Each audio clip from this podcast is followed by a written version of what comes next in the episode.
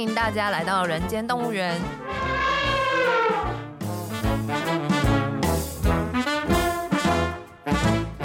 这是厌世姬为了编剧工作外出取材，访谈多年政治与企业幕僚的经验，并交流两个世代斜杠者的生活与想法。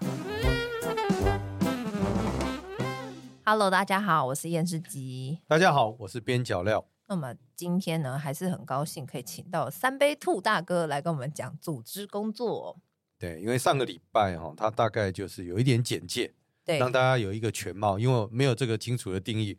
我就怕大家讨论得很发散，对，就不太知道组织到底是什么。对，但你也听得出来，他其实有一些与时俱进，哦，包括他对那个组织工作，嗯、对对对。那这个礼拜开始，我们其实最好奇的是他，因为他真的是经历从八十几年沿路的选举，嗯、而且不管是国民党或者是民进党，啊，他都有他的观察，那一定也很多历史的故事，或者是那种发展的轨迹啊。甚至有一些有趣的鬼故事啊，那这是我们那种边陲节目最喜欢听到的，绝对不喜欢 听正史。对，我们都喜欢 听拜官野史。稗官野史，对。好，但是呢，在开始之前，还是要先问一下这个三杯兔大哥有没有看《人选之人》这个作品？当然要看啦、啊。这个我觉得只要有经历过选举的人，感触会蛮深的。嗯，你觉得它的真实度很高？部分就是说，跟我们之前复选的时候的一些进程的大部分精髓都有抓到。虽然说有些地方那个过程在拍摄当中，我觉得应该是因为影集的关系啊，然后时间的关系，或者是说每个地方的选情发生的事情是不一样的。但是我觉得那个意思有到了，看了很多地方都会触动在心里面。对，你说 Me Too 吗？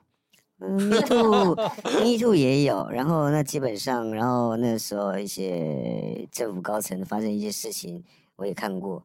然后地方选举。看到每个在发传单，然后在帮候选人在拍摄影集、影片，或者是每个地方赶场红白帖的时候，红白帖的部分倒是比较没有描述，但是那些就是造浪者的，基本上每一个人的经历的过程，《人选之人》这部影集真的都有把那些过程给披露出来。影集播出之后啊，就是以前在选举的时候认识组织部的同事就有来跟我抱怨说，好像这个影集把那个组织部描写的。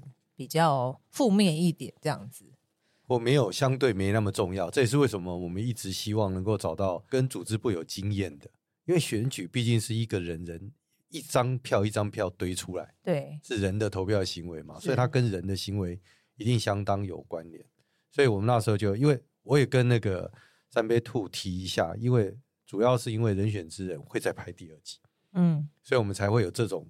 这样的节目不断的取材，就是想要取材啦。因为过去对于组织不了解，所以真的没有办法做太多的描写。所以如果能够取材到组织的部分的话，希望可以再对组织更多的描述。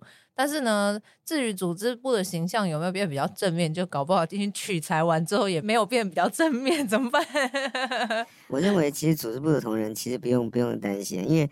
它呈现出来的就是你接触到这些选民、这些民众的第一时间跟所有的状况，这代表其实是民众的生活，然后是第一点。那第二点的话，我觉得如果说有可能拍第二集的话，我会比较建议，就在组织的部分的话，要从第三人称视角去看一下组织工作者他们做事情的一些方式跟方法，还有为什么他们要这么做。我刚才讲说那个红白帖嘛，对，其实红白帖这个东西，早期是国民党的人特别在意，然后也非常擅长。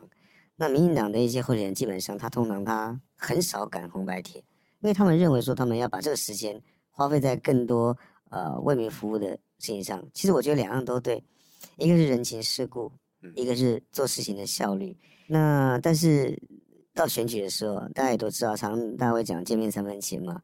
那红白帖一般都是一个家庭的大小事，那它也是个公开场合，它照理来讲是不会拒绝。各方面的政治人物到场，那政治人物也可以透过红白帖这个事情，进一步跟这个家庭产生连接。那所以，如果你要我评断红白帖这个事情到底对组织来讲重不重要，我认为是重要的。啊，这个不得不去走。也许这个家庭呢，他并没有要求说你要做什么，或者是他并没有期待你做什么，或者是他想认识你。那红白帖。给了你这个机会，等于是给了你一把钥匙，让你有这个借口跟名目，可以去那个场合跟他们 touch。那我看了很多在地 local 的政治人物，基本上一天红白帖最夸张的时候，我记得有一次在某一个市哦，他中午一场的红帖，就是结婚的场合，有一百一十七场。一百一十七，那怎么选择？对啊，那就是第一个找自己跟自己有关系的，第一个大庄脚，第一个优先嘛，第二个就具有影响力的人嘛。那大概就是这样。那其他的分身再散发到其他的地方去。那一般来讲，在市里面，如果是市长的话，他们市长自己个人会去的地方，一定是跟他有直接连接关系的。嗯、那如果其他厂子跟他没有直接连接关系，但是一定都要派秘书去啊，一定都要派秘书。有时候秘书可能就是一个人就要赶十几场。我那一次那一天中午一百一十七场那一天，我自己个人就赶了二十二场，基本上只是去签个名、上台说个话、新郎新娘的祝贺词，我就离开了。有时候新郎新娘长什么样子我都不知道，叫什么名字我也不知道，那就直接上去讲。祝贺词要准备同一同一个版本。大部分都同一个版本，大家讲的其实都是一样，然后大概都是要签到双方主婚人或者双方家里面，反正除了讲两个结婚的那个新郎新娘之外，最好是可以把他们家的一些做过的一些事迹啊，还有女方家里面来的一些人安抚好，那基本上就是这样。我觉得每个婚礼现场的主持人也很强啊，他们得都知道这些政治人物要赶时间，所以每个时间都掐得很准。大概一个人大概，我认为上台到。下来，如果说你不是证婚人的话，一般就是民意代表祝福的话，我认为一分半到两分钟是最刚好的。嗯嗯嗯，对，因为你讲到漏漏等，底下人也会抗议啊，因为底下的宾客准备要吃饭了，嗯、你就对啊，我又不认识你，你干嘛跑进来乱场？这个方面大家都知道，政治人物就是这样嘛。嗯嗯，所以慢慢就会变这样。所以有时候有些地方望族要结婚的时候，哦，那个政治人物的可能就要排到后面去。我曾经看过一个地方望族结婚的时候，那个呃立法院大概有。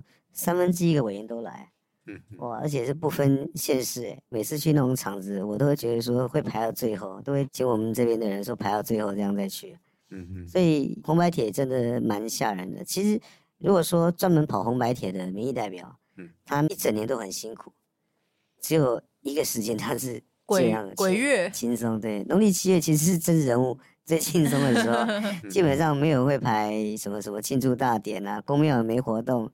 然后也不会有结婚，然后各方面对啊，所以农历七月我觉得应该是所有政治人物最 happy 的那一天，其他时间他们都很痛苦。其实我有听一位林志坚市长，因为他有当过议员嘛，他在早期开始做议员的时候，他说他每天早上太阳一出来就出现在公祭场合，然后每天哦，嗯、他跟我说边角料，你有没有想过一个年轻人？你先不要说其他，光这种生活。他需要每天这样过，那我某个程度也就觉得，哎，真不简单呢。你要叫我人生哦，太阳一起来，啊，一早，结果就先跑完一圈的公祭到中午。我想说，这种是什么人生？可是他说，这就是一个政治人物的日常，你必须熬过那一段。所以我常常会说，你不要看人家后面是怎么回事，其实每个政治人物，你理解他的这种工作，而且他不是为他自己跑，因为他那时候还有柯建铭。立法委员，所以他就说：“你要知道，我所有的白天啊，都是在公祭度过。那时候我第一次很，我先不讲他有训练什么，但我心中就某个程度服气了，说：其实要我选择我的人生，我宁可不干这工作。嗯，我想说，为什么我白天太阳起来，我要全跑公祭场？对，所以我某个程度又很佩服。诶，他们为什么？那我问他说：那有效吗？他说：我也不知道有没有效，但一定要做，因为。”在你还没找到新的改变方法之前，所有的人都是这个样子。是没错啊，这个东西你说是历史工业吗？要这样讲也可以，但是我觉得说，基本上它也是让你可以接触到这一家人的机会。对，所以政治人物，你说白铁来讲，基本上那个边小刚刚才提到是林志坚市长，他的前辈啊，那个林正泽市长更是应该算是国民党里面的奇葩说，真的。嗯哼，比较这两位林姓市长哦。这件市长他做事各方面 OK，然后刚才边想要说说他每天赶场这样，林正泽市长啊是我看过赶场赶的最夸张的市长，真的。他应该讲说，如果一张白帖寄到他那边，或者让他知道的时候，他可以从白色灵堂开始到往生者办告别式。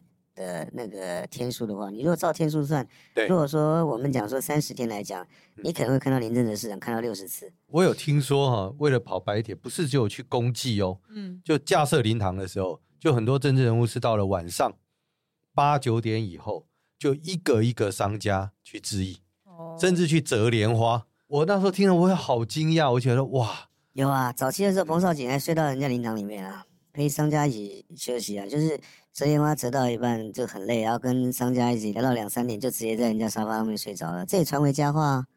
啊，早期的那个桃园的立委彭少锦委员也是一样，哦、是是，所以基本上很多真实人物其实基本上都会利用这种场合，啊，在乡下地方或者是因为一般没有到生命园区的，大部分都是在比较乡下的地方，他在选择在在自己家里面摆灵堂嘛。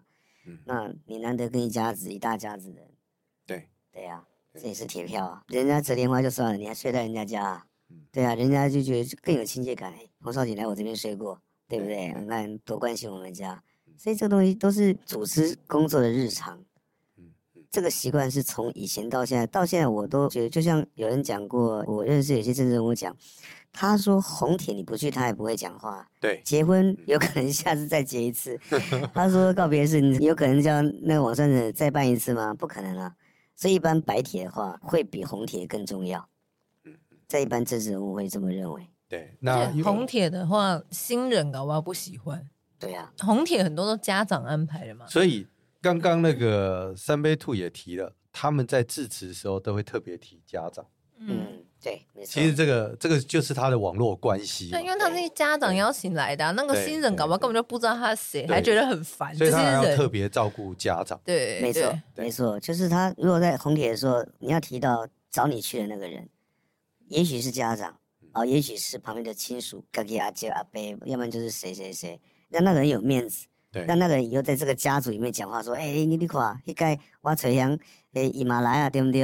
啊，呀，就是我民主啊，啊，那膝盖三顾，你们要支持他，就是让他有话头可以在这个。”对对对，没错，就他都一开始就会让邀请来的人或者家族的长辈觉得我认识他很久，就是立委本身任何一个要去支持的，而且我对他非常的尊敬，所以今天我怎样都要来，甚至在讲一点小故事。对，那个家长在这个整个分量当中，整个 feel 就不一样，哦、对啊，不一样。他说啊，我你真的认识这个委员，认识这个这个市长，认识这个议员，就是这样啊，这这是一种人际关系的展现啊。对，我有听过一个故事，一个议员朋友跟我讲的，他就是说他有收过那个一个陈情，就说他家他那个人是民进党的一个长期支持者，但是因为他家就是有人过世，就有功绩，然后没有人去。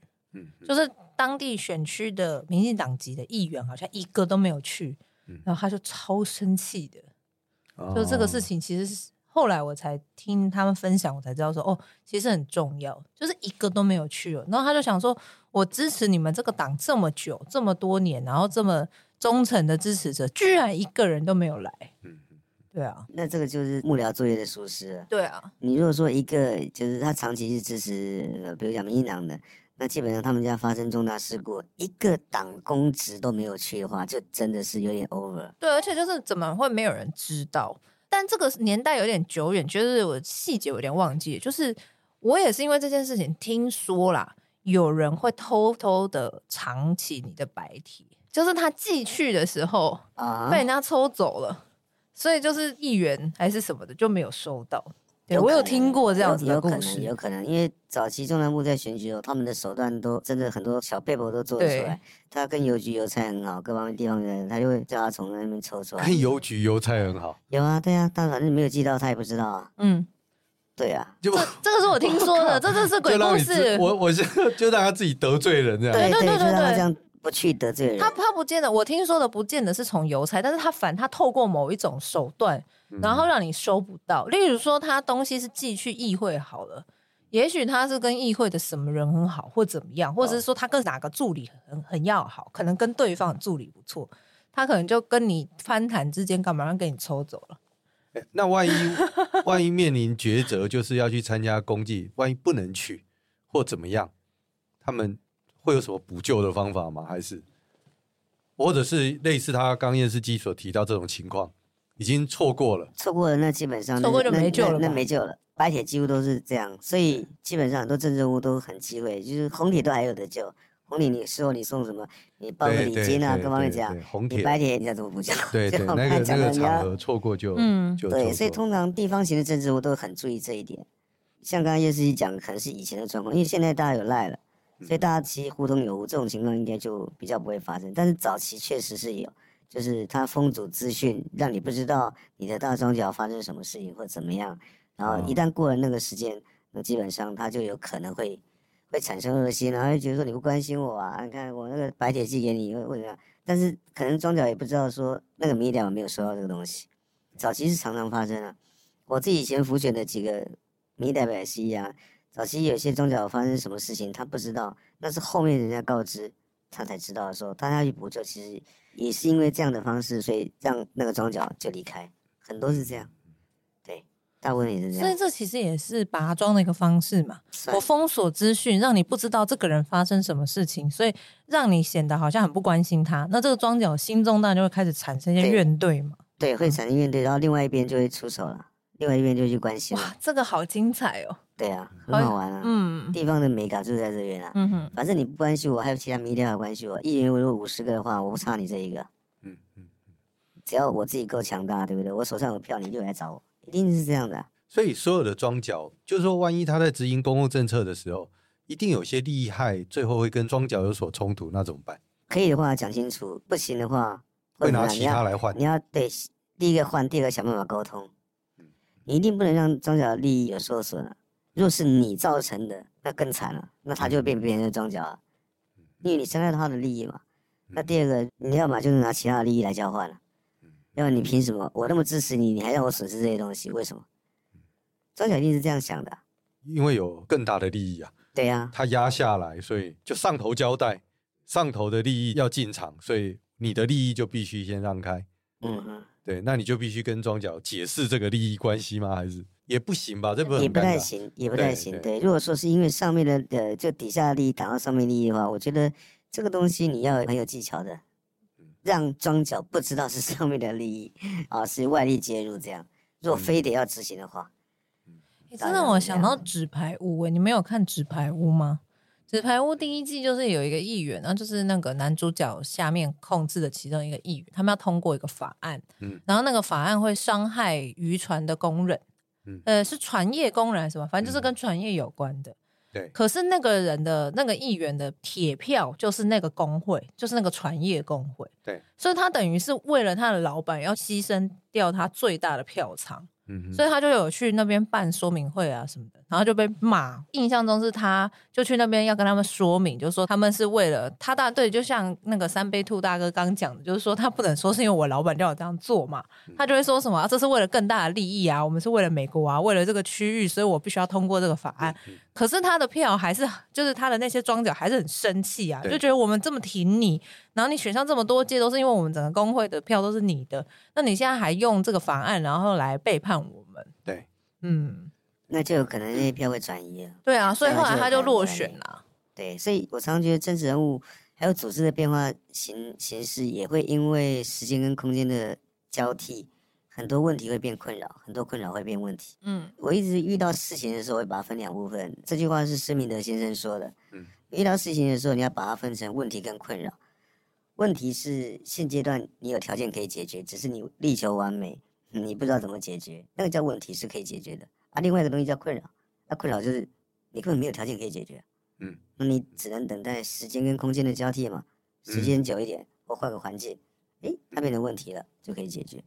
所以我我觉得组织的日常工作，现在我觉得很多候选人或者很多组织干部根本不知道他自己本身的条件是什么，他也不知道这个事情他到底能不能处理，但是问题是。他的长官或者他的上面的就讲说，那你就要想办法处理。那如果这个东西不是问题，嗯，而是困扰，那他没办法处理，那怎么办？那就放着让他这样来，或者有些人就说是他能力不够，其实不是能力不够，因为因为有些时间，然后环境，然后条件下会逼着这个团体去跟其他政党合作。你可以看到。以前不管是像一些摄影团体也是一样，他们在不同时空当中，因为因为他们的条件不一样了，他就转而去支持其他政党，所以没有叫一定的朋友，甚至没有永远敌人，没有永远的朋友，因为你可能在某个政治上面你又没取到，对不对？但是你以前的理念跟理想不一样，因为环境不一样嘛。你如果说生活环境变了之后，变了之后，他这个原本的需求也转变了，那转变的时候，就另外一个政党可以满足他，或者另外一个派系可以满足他，他就跑过去了，很简单。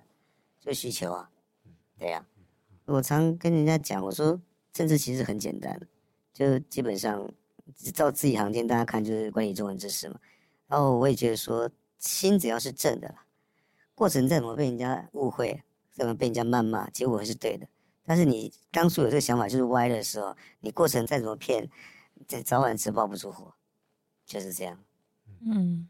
去年有一个新闻，就去年台北市长选举的时候，陈时中就去参加了台北市的宠物同业公会的一个参会，然后人家就也就是请他致辞嘛，然后他就在台上，他就说请大家认养代替购买。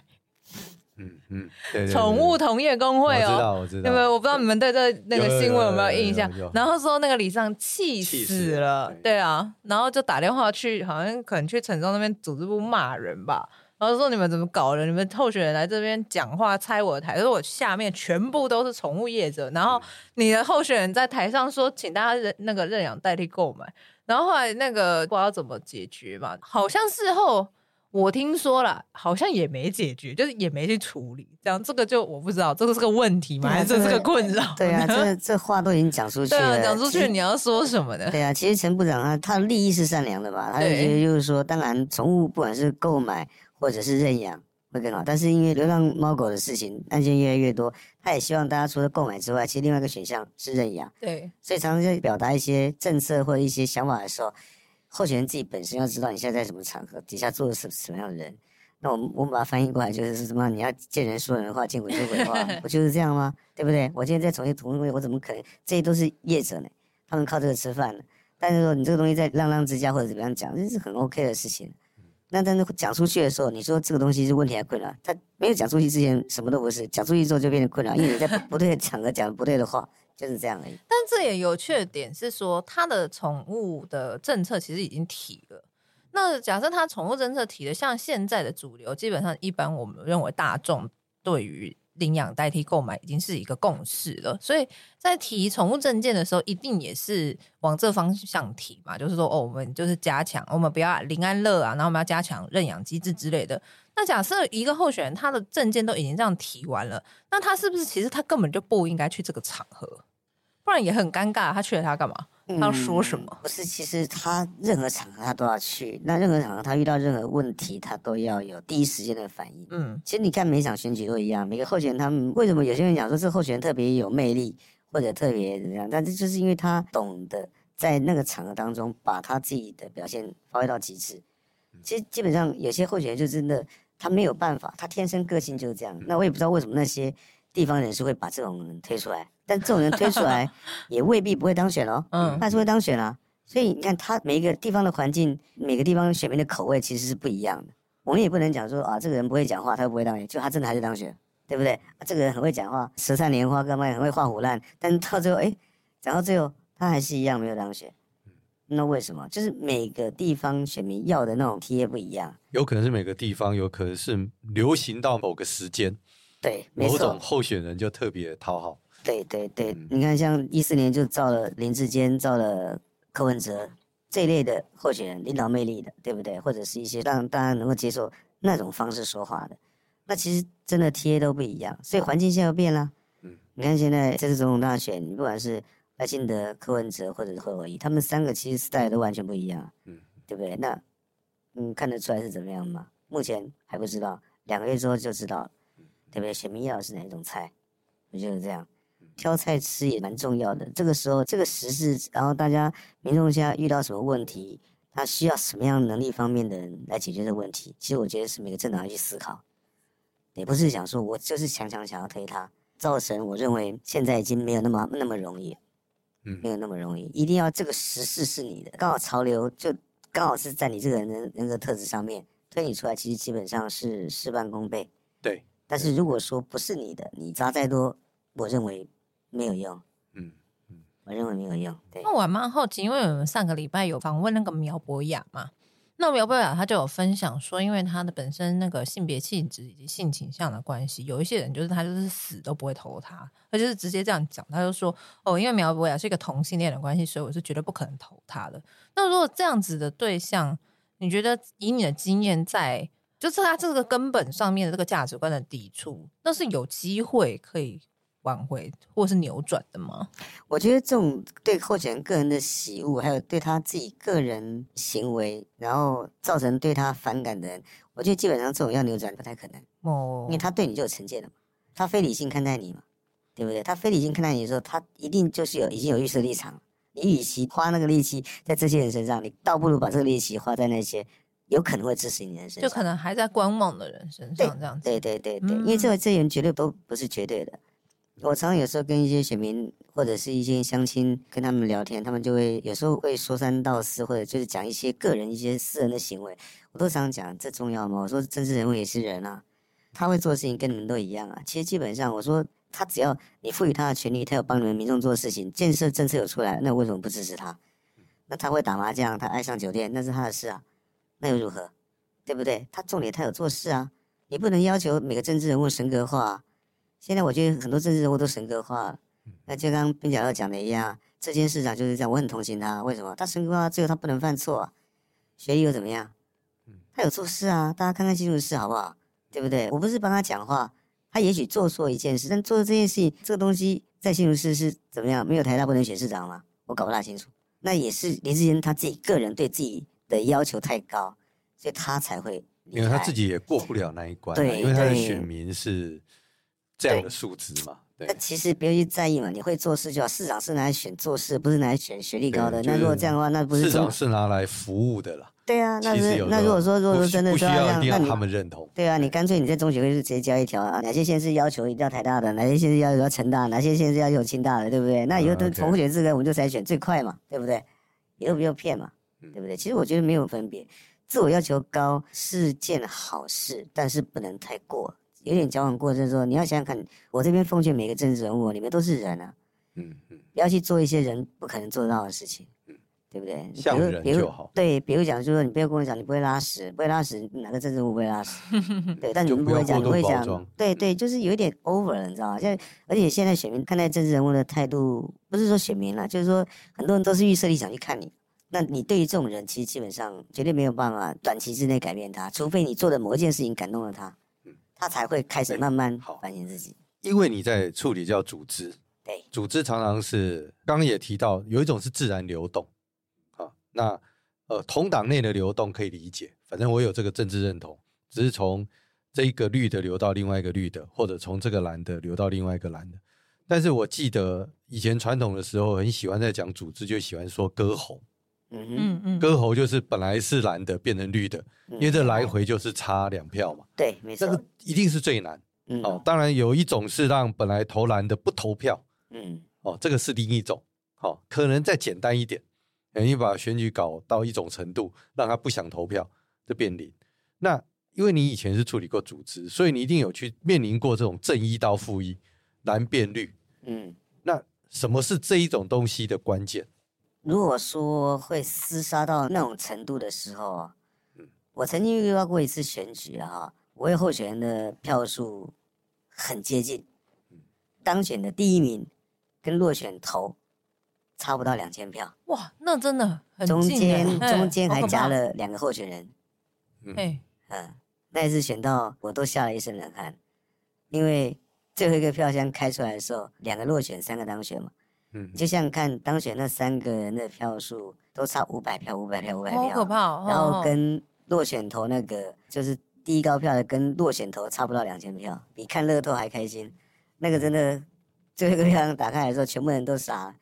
所以你说那一次选举，我们抄到后面的话，我们就会把所有细到零零的部分，零零邻里的邻啊，零对邻里的邻。零的部分我们会切出来，就是哪几个零，我们可以把它挖过来，用一些短暂的利益，嗯，也许是买票，也许是政策，也许是一些不管用任何方式，我们切到零去，嗯嗯，对，所以通常这种情况会发生的时候，如果说把时空背景抓到现在的话，那现在都是会用民调做依据嘛，嗯，那之前以前的做法不是。以前做法为什么会觉得感觉很近？是因为到处利用组织的关系去了解对方的资讯，然后发现到对方在这个社团在这个领域当中，其实基本上他经营的也很好。我们会认为说这个社团、这个派系或者这个组织我们没把握的时候，我们会列出一两百个组织出来，如果是刚好一半一半的时候，我们就觉得说，哦，那这次输赢应该不会超过几趴。以前是这样判断，因为以前没有民调嘛。对。以前的民调做的比较，因为以前做民调贵，而且候选人比较没有那观念，所以那个时候通常基本上做民调的单位少。那但是做组织工作的人会把自己的组织架构条列出来，少的一两百个，多的可能有上千个组织，就会讲说这个是支持我们的吗？这个是支持我们吗？这个就每一个每一个，然后这样叠床架屋算。然后算了之后，哎，如果说大部分支持我们，哎，这个应该是问了，哦，应该是没问题。只要候选人后面不要犯错，不要犯错就有机会。但是如果说算出来是五五坡的时候，那就开始割喉战了。就像刚才边角要讲的一样，就是我们可能会第一个在行政区域部分，我们已经划分到零；在社团部分，我们把每一个属于对方的社团，我们把它抓出来，那想办法去动摇里面几个关键人物。嗯嗯，不管是短期利益驱使。或者是长期利益跟你破化，我们都会这样去弄。对，因为那是正负一的差别。对，就是利益啊。对，对就是因为早期没有做民调啊，一定要靠组织去去算这些单位团体，你大概会有感觉啦，会有那个 feel 啦，那个 feel 会出来。对对，你知道吗？我懂，就是说，所以也是让所有听友理解一件事：真正所谓的割喉战，哦，这个从正负负一哈，其实真正下去的就叫做利益。对，只有这种东西不可能在那边谈伟大的理念的。对啊，你看当初阿扁阿扁那时候要连任的时候，他最后他那个割喉战，你看那是邱毅人打多漂亮。对，他从哪边下手？农渔会啊。对，那国民党的本命区啊。我拿回一个农渔会，等于是拿回多少票？对，对，那是正负差呢。那个不是肉这样，那是以前他们的根啊。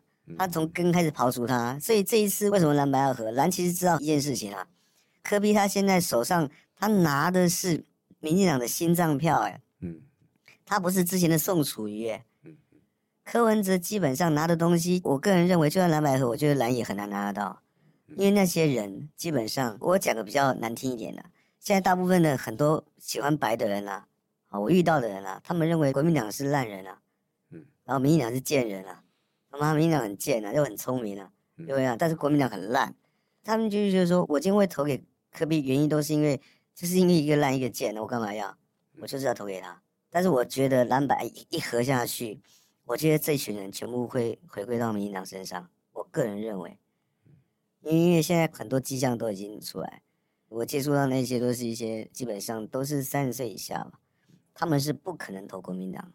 我会问他们为什么不会投国民党，他们觉得投国民党是一件很丢脸的事情。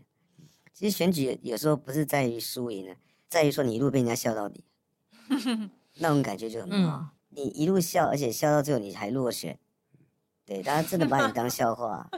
二零二零就是很好的例子啊，就是这样嘛，对呀、啊。嗯、所以有时候我想一想，韩先生他其实没有那么的，但他也有领袖魅力，但这种领袖魅力是他要的吗？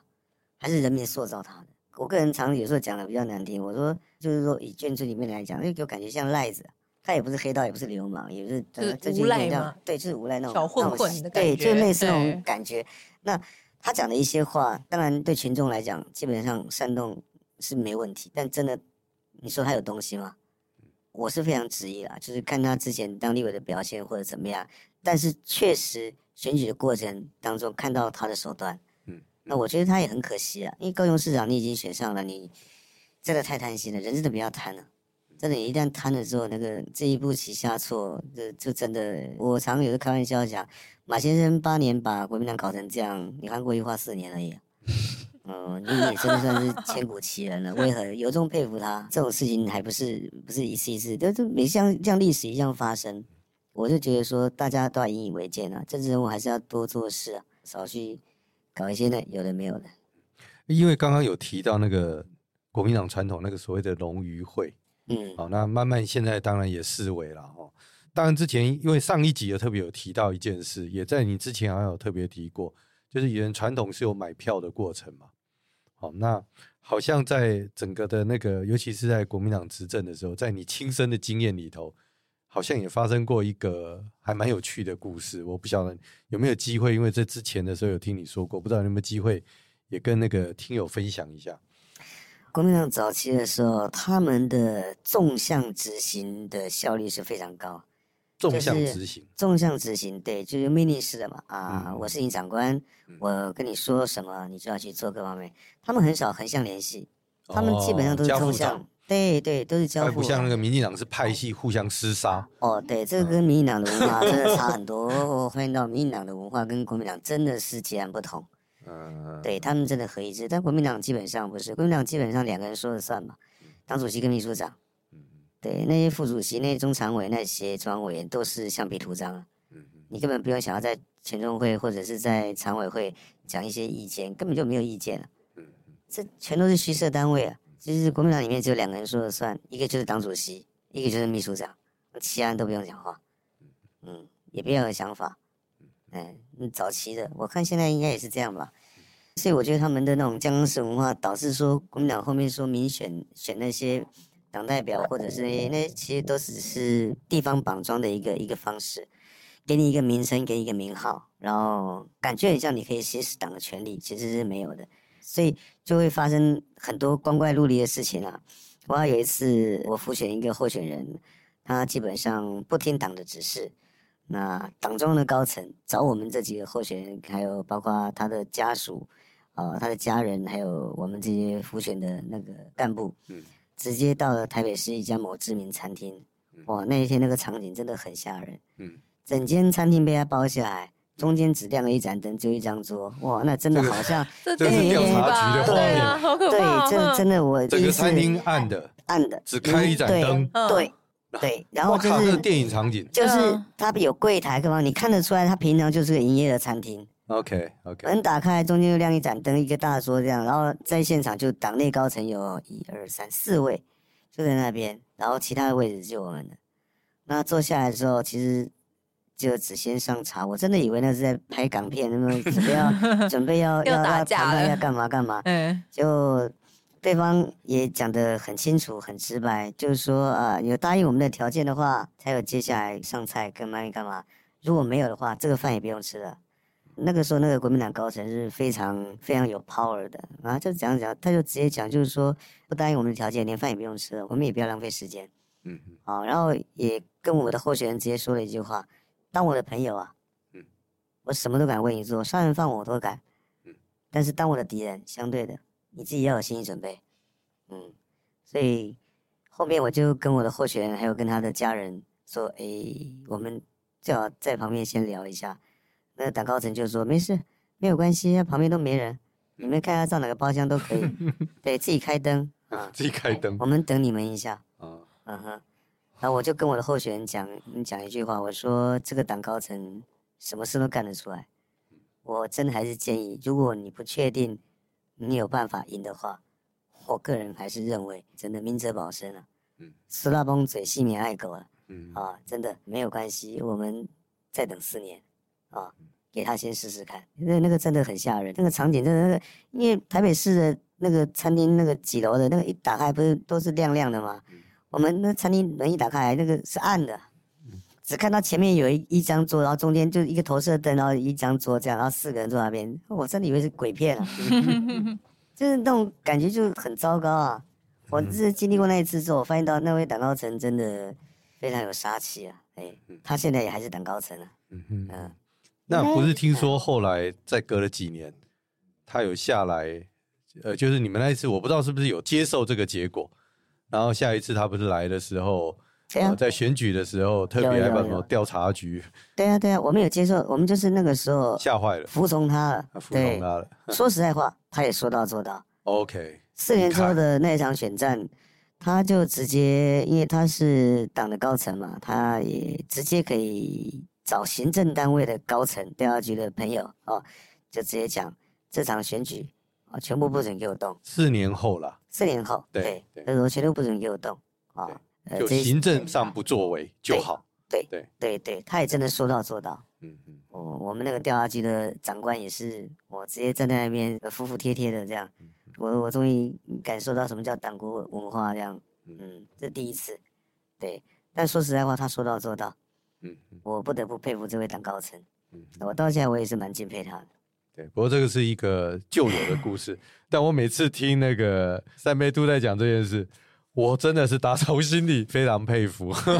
这个是亲身经历啊，所以我觉得讲起来特别有感觉。对，对就四年前哦，他们有被劝退，四年后他们选举的时候，那个党高层依旧到，然后告诉所有的地方的调查站，就不要调查这一场选举不准动，不准动，所以他们就去买票了。哦，这个我 这个 现在不能动，是不是就可以去做一些事？我 就是放任说的。对我们那时候是防止对手买票啊。哦，其实那是不应该叫调查站不要动，应该叫他动才对，因为动的话要抓到对方。对。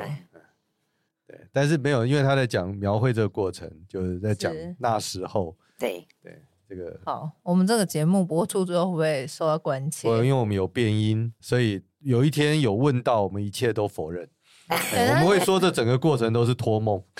就是这，其实他也没有来这样子，他没有来，从来没有来，找了一个人来规劝对对对对，因为我们观众一定要听那个组织嘛，可是我们又没有办法认识。刚刚所有的过程都是通灵的过程，所以大家就是当做是 也做了一场梦嘛。就这个人其实也不存在，就其实只从头到尾只有我跟廖大哥而已。对对对，我们一人分饰多角。分饰多角。好，那今天真的非常感谢那个三飞兔大哥来哦，真的是好精彩哦！哎，对呀，我终于稍稍了解这个组织到底在干嘛，因为其实以前我一直都是一知半解。对啊，对，其实组织不断不断的跟人群接触，做第一线接触，嗯、不管是市农工商，或者是任何任何你会遇到的所有人，就是在这块土地生活的人。嗯哼嗯。而且你还必须要用他的生活方式。跟他进行沟通，换位思考，对，对，甚至到现在这个年代，你还必须，因为你不可以成为一个神，很难造神，对，所以你必须让你更贴近这些人，让他发现说，其实你跟他一样。嗯，没错。好，再次感谢，那也谢谢大家的收听，那我们就下次再见喽，拜拜，拜拜。